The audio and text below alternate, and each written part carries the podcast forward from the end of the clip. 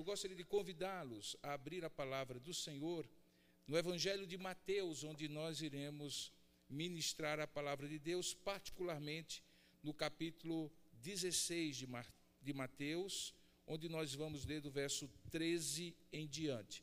E enquanto você abre a Bíblia ou acessa no seu celular, aqueles que já fazem uso da tecnologia, né, do aplicativo de Bíblia no celular, eu gostaria de dizer que a oportunidade que eu tenho tido de pregar nessas igrejas tem me dado uma constatação como experiência verdadeira, vivencial, de uma realidade que eu ouvi do meu professor de poimênica, alguns anos, eu tenho 35 anos, 36 agora de ordenado, é, o reverendo Valmir Soares. Eu sou oriundo do, do presbitério é, do sínodo, desculpe, do Seminário Presbiteriano do Norte, em Recife, Pernambuco.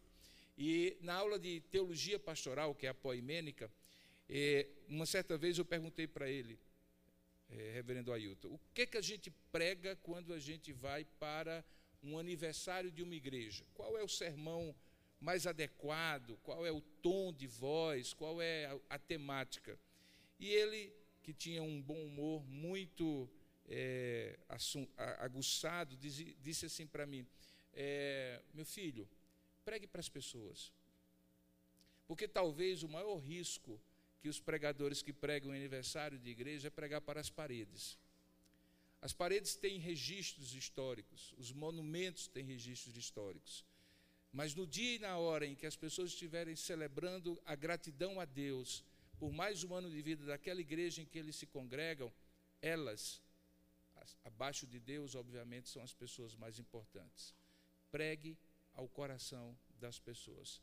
E é o que eu gostaria de fazer nesta ocasião, lembrando esse texto belíssimo, talvez um dos mais importantes do Evangelho de Mateus, que se encontra no capítulo 16, do verso 13 a 20, onde iremos falar sobre identidade e missão. Identidade e missão. Diz assim a palavra de Jesus: Indo Jesus para as bandas de Cesareia de Filipe, perguntou a seus discípulos: Quem diz o povo ser o filho do homem? E eles responderam: Uns dizem João Batista, outros Elias e outros Jeremias ou algum dos profetas. Mas vós, continuou ele, quem dizeis que eu sou? E respondendo Simão Pedro, disse: Tu és o Cristo, o Filho do Deus vivo. Então Jesus lhe afirmou: Bem-aventurado és, Simão Barjonas, filho de Jonas, porque não foi carne e sangue quem a ti revelou, mas meu Pai que está nos céus. E também eu te digo que tu és Pedro, e sobre esta pedra edificarei a minha igreja, e as portas do inferno não prevalecerão contra ela. Eu dar-te-ei as chaves do reino dos céus, o que ligares na terra terá sido ligado nos céus, e o que desligares na terra terá sido desligado nos céus. Então advertiu os discípulos de que a ninguém dissessem ser ele o Cristo. Que Deus abençoe a sua palavra lida. Amém. Curva a sua cabeça por um instante, vamos juntos pedir a iluminação do alto e pedir que o Senhor fale ao nosso coração. Senhor, nosso Deus e nosso Pai, nós te louvamos pela manhã desse dia que é teu, quando tu reúnes filhos e filhas tuas neste lugar separado por ti no tempo em que o Senhor mesmo escolheu, para que neste domingo, dia do Senhor, diante da tua palavra, possamos ouvir a tua voz. Ó Deus, a tua palavra por si só, lida, inspirada pelo teu espírito, certamente fala por si mesma.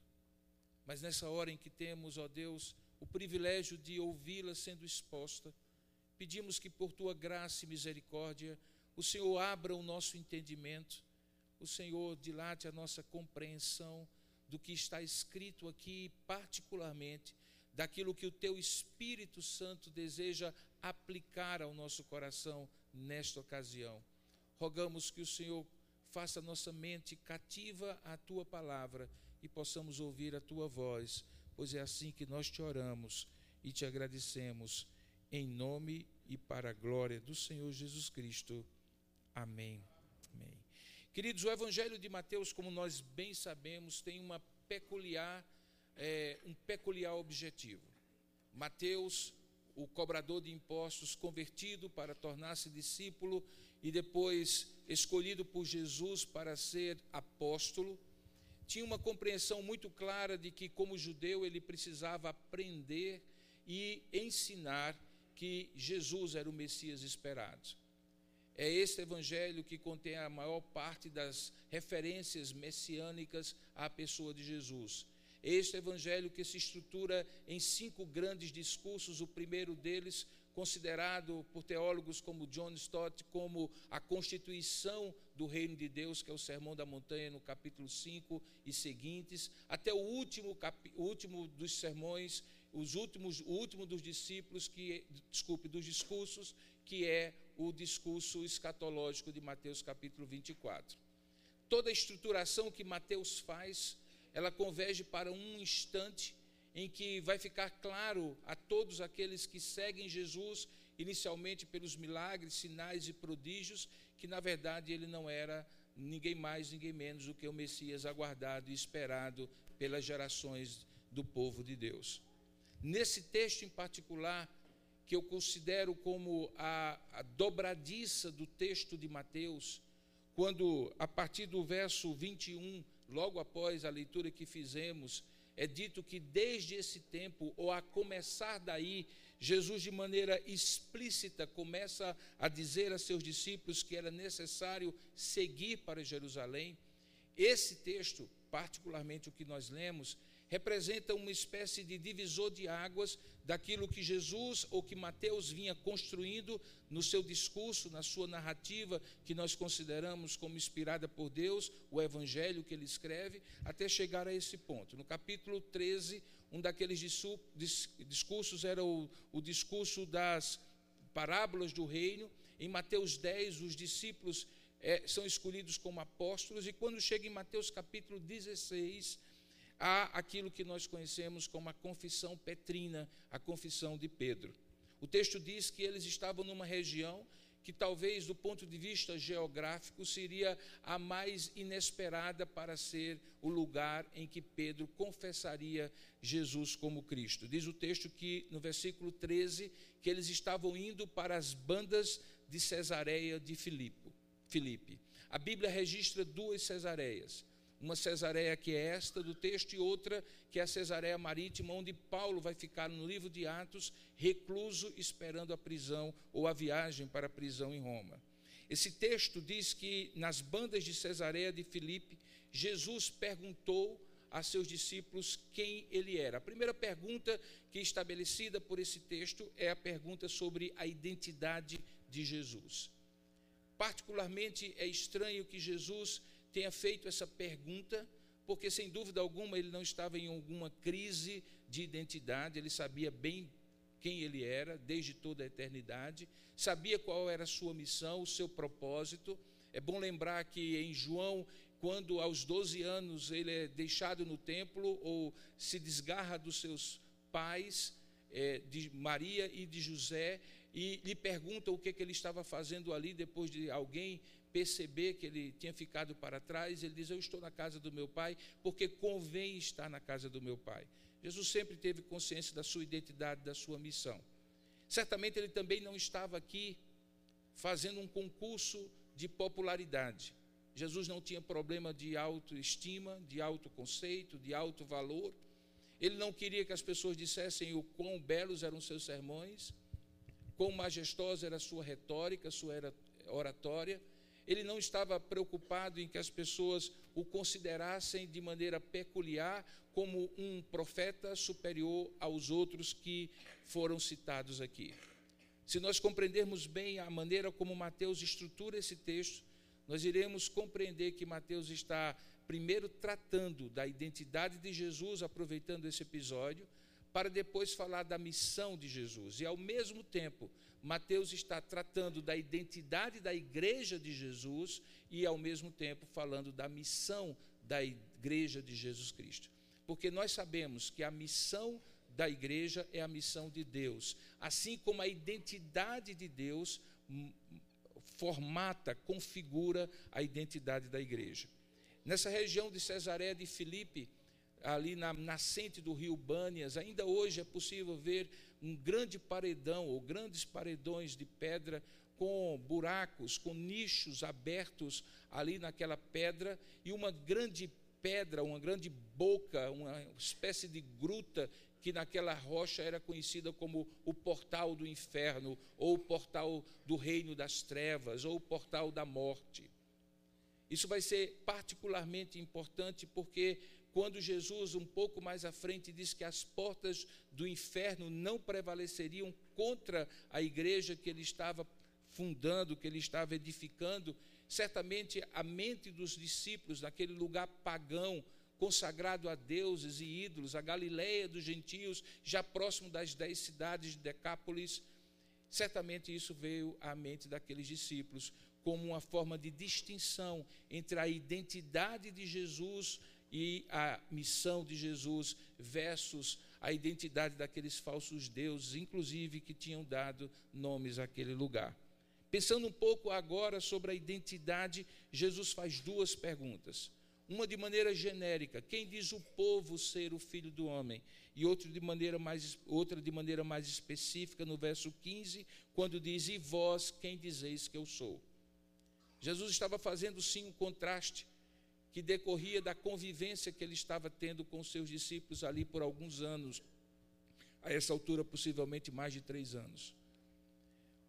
A primeira coisa que fica clara para mim nesse texto é que se ele não estava num concurso de popularidade, se ele não estava numa crise de identidade, ao fazer duas perguntas distintas, os que caminhavam de longe e apenas viam seus milagres, sinais e prodígios, versus os que estavam com ele, Jesus estava, estava por dizer que a identidade, a percepção da identidade de quem ele é, depende do nível de intimidade que se tem com ele fica muito claro que a resposta é distinta. O texto diz que eles responderam à primeira pergunta: quem diz o povo ser o filho do homem? Que alguns diziam que ele era João Batista, que outros diziam que ele era Elias, e outros Jeremias ou algum dos profetas. Era uma resposta genérica de quem não convivia com Jesus. Quem viu seus milagres, sinais, prodígios, quem via seus discursos, quem contrastava o que ele falava com o que os profetas faziam no Antigo Testamento, e, portanto, tinha uma percepção superficial que talvez Jesus fosse, assim como os islâmicos pensam hoje, um grande profeta, o maior de todos, para eles, exceto Maomé, para estes, talvez o maior de todos, mas não o Messias. Quando ele, então, no versículo 15, foca naqueles que tinham convivência com ele e pergunta a esses: quem dizeis vós que eu sou? Imediatamente Simão Pedro, com a sua liderança natural, se torna voz dos, do, dos apóstolos e diz assim: Tu és o Cristo, o Filho do Deus vivo.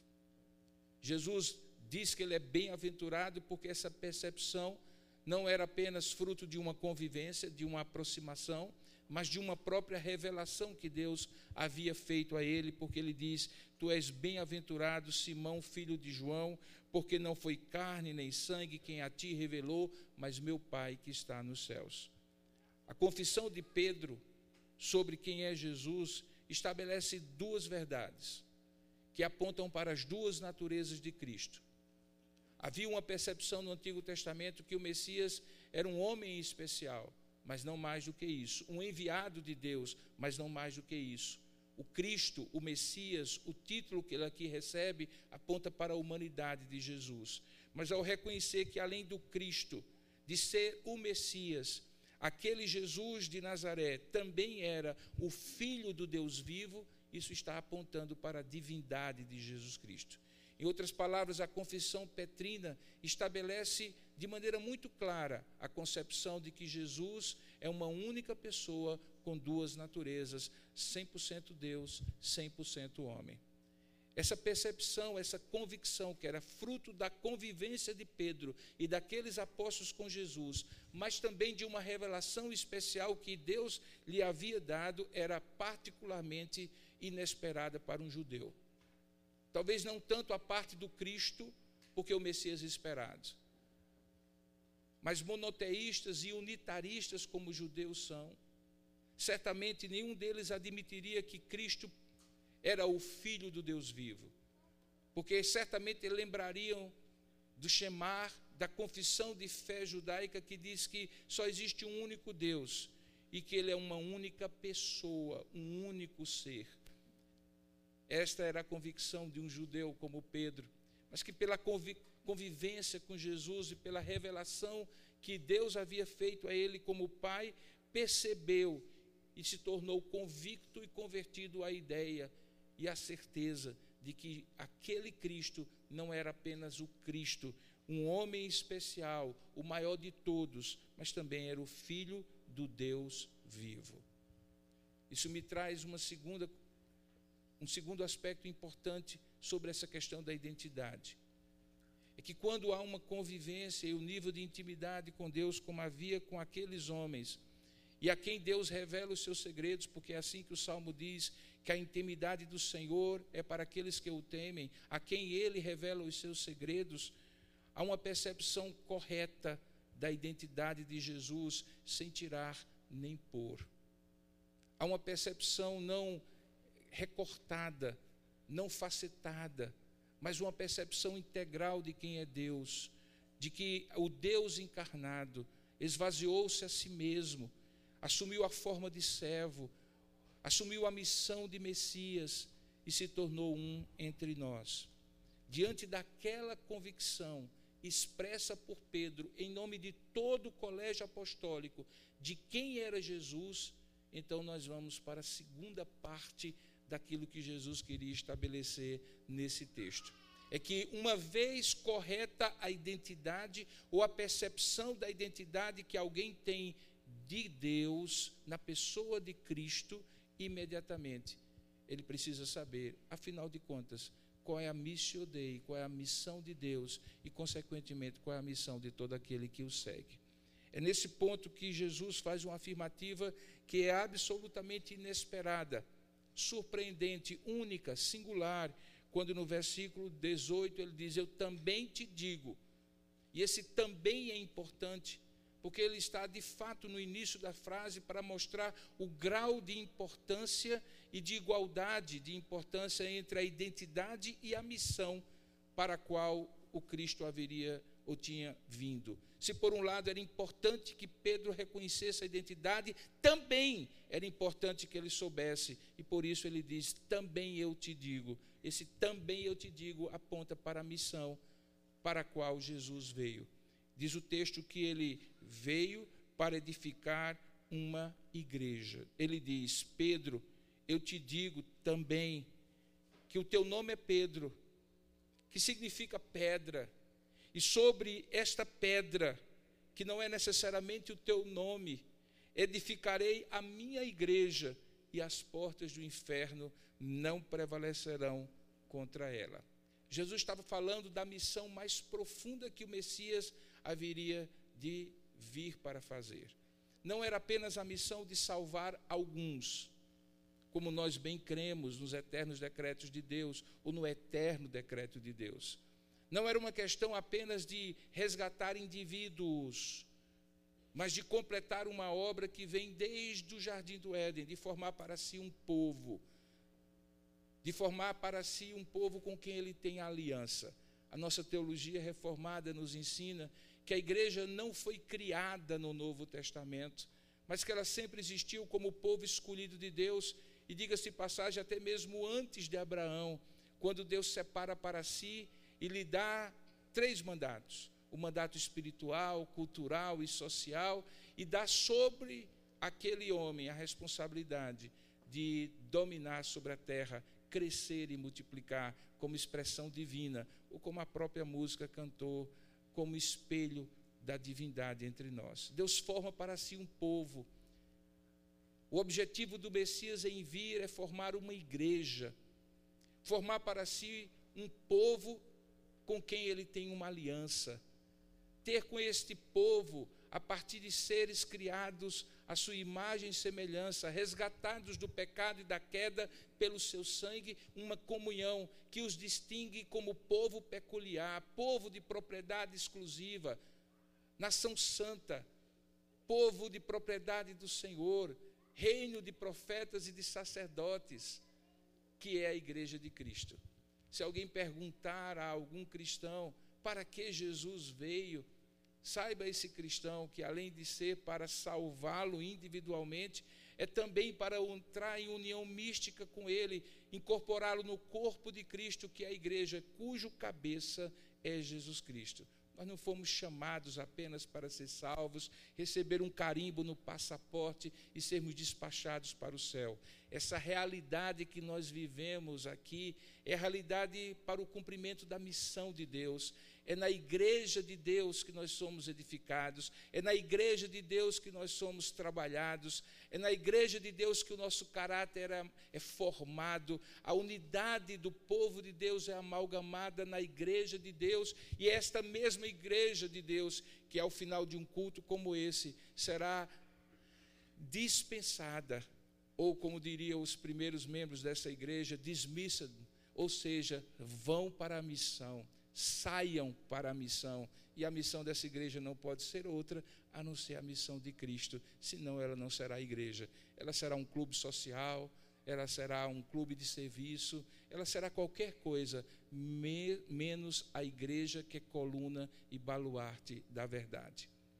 Por conta disso, de ter ficado claro para Pedro e para os demais apóstolos quem era Jesus e qual era a sua missão, que ele era o Cristo, o Filho do Deus vivo, e que a sua missão era formar um povo para si, chamado Igreja, povo da aliança, a parte final desse texto se desdobra agora numa ordem, no poder das chaves, como nós conhecemos na nossa teologia.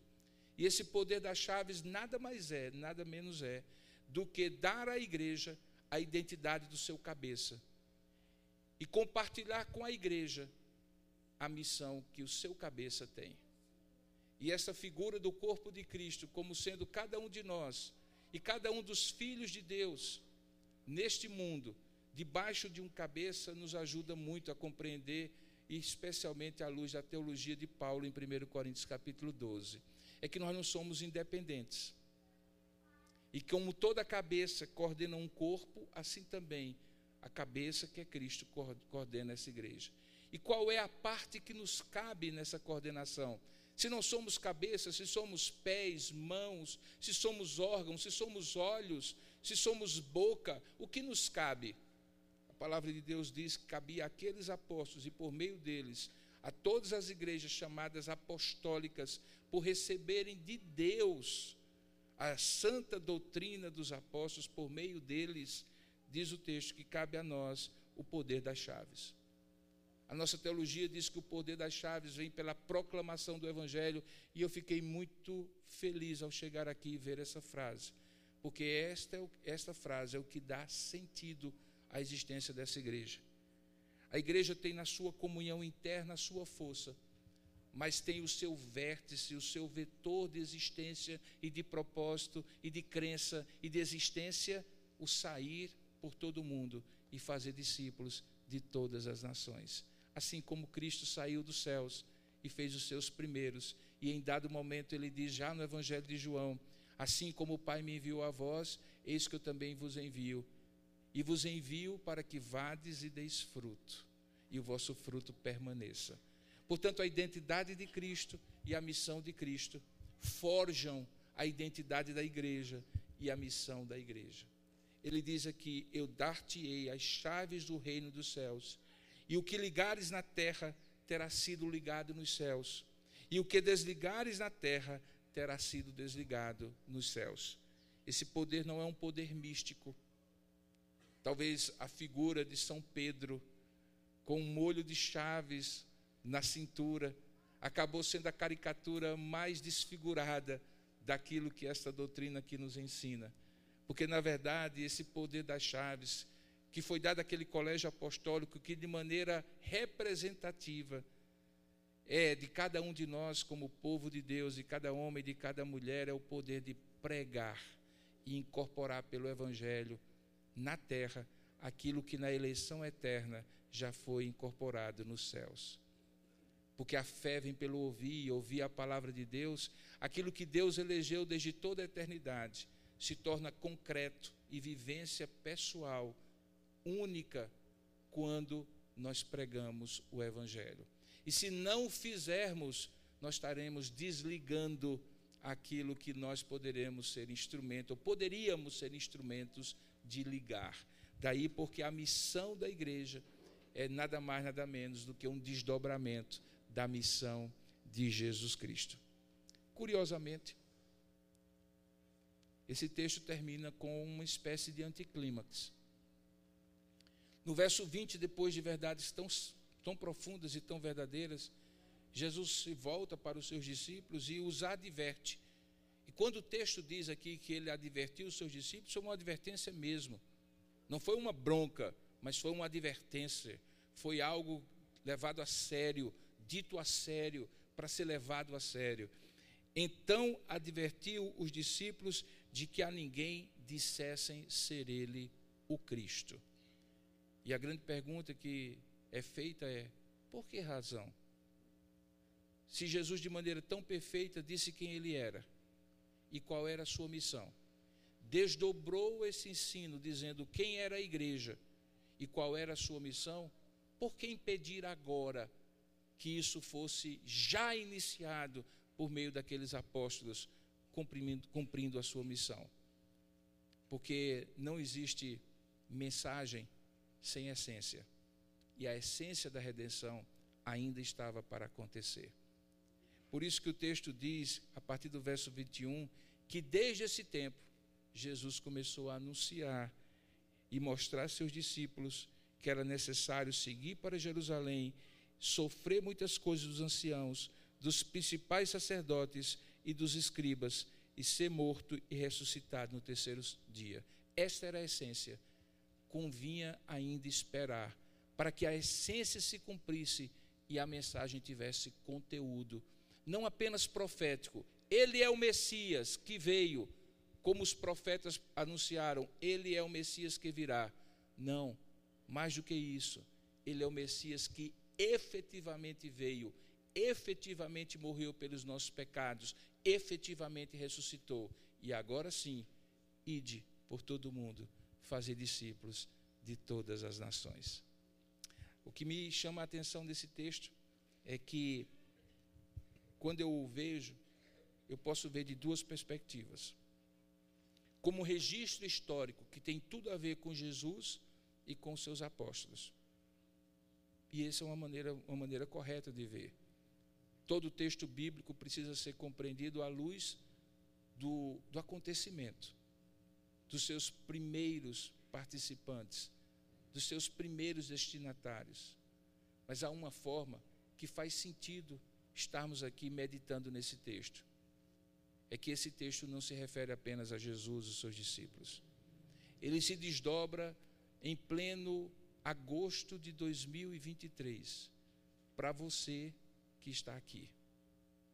E aí eu me recordo sim do pastor Valmir Soares porque se de repente eu expusesse esse texto e dissesse tudo aquilo que eu acabei de dizer até esse momento, você sairia aqui por essas portas dizendo assim: entendi, mas não tenho nenhuma ideia do que é que isso tem a ver comigo. Eu falaria para as paredes, relembrando que outros entenderam no passado nesta igreja e por isso passaram o bastão até que você recebesse na sua própria geração. Mas eu quero dizer, tem a ver com você. Tem a ver com você, meu querido irmão. Tem a ver com você, minha querida irmã.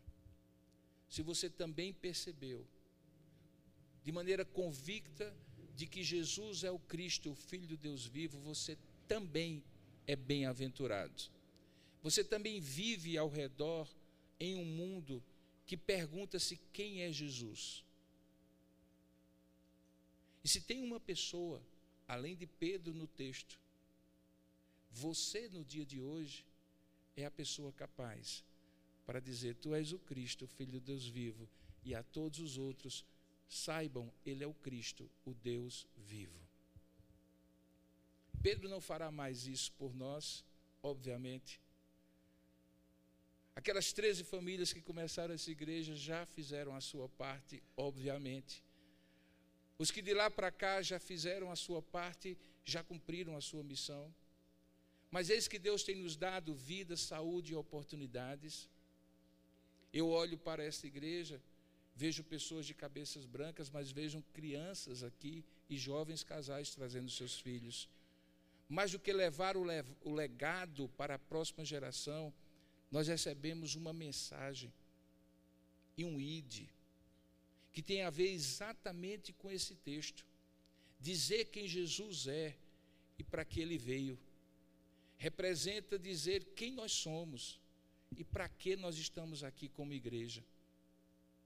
Se não fizermos isso, estaremos negando não apenas a nossa missão e a nossa identidade, estaremos negando a própria identidade de Cristo e a missão que ele veio cumprir.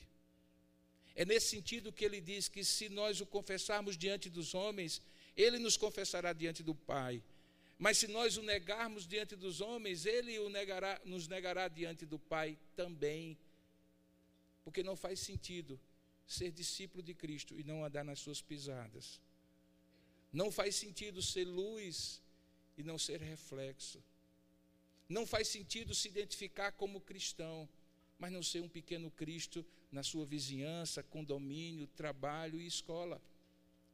Deus não nos dá simplesmente vida e saúde e oportunidades de estar num domingo belo como esse, nesse lugar, para massagear a nossa vida espiritual e nos tornar um pouquinho mais obesos espiritualmente de tanta boa doutrina e conhecimento de Deus.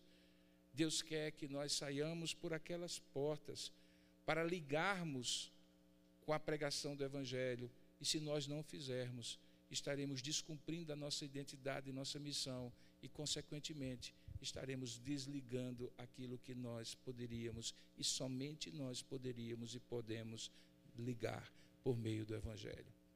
Portanto, todas as vezes que eu vejo esse texto, eu me sinto compungido diante de Deus a dizer assim: Senhor, eu quero ser fiel a esse legado, eu quero ser fiel a essa identidade, eu quero ser fiel a essa missão. E o meu desejo e objetivo nesta manhã é que você, ao sair desta igreja, você compreenda que esse dia, que é o primeiro da semana, é a grande preparação para o campo missionário que você, quando sai daqui, e no seu dia a dia, de segunda a sábado, onde quer que você for enviado, é o seu campo missionário. Portanto, a pergunta é: quem você diz ser o filho do homem? Que identidade você tem semelhante a ele? E que missão você recebeu dele, assim como ele recebeu do Pai?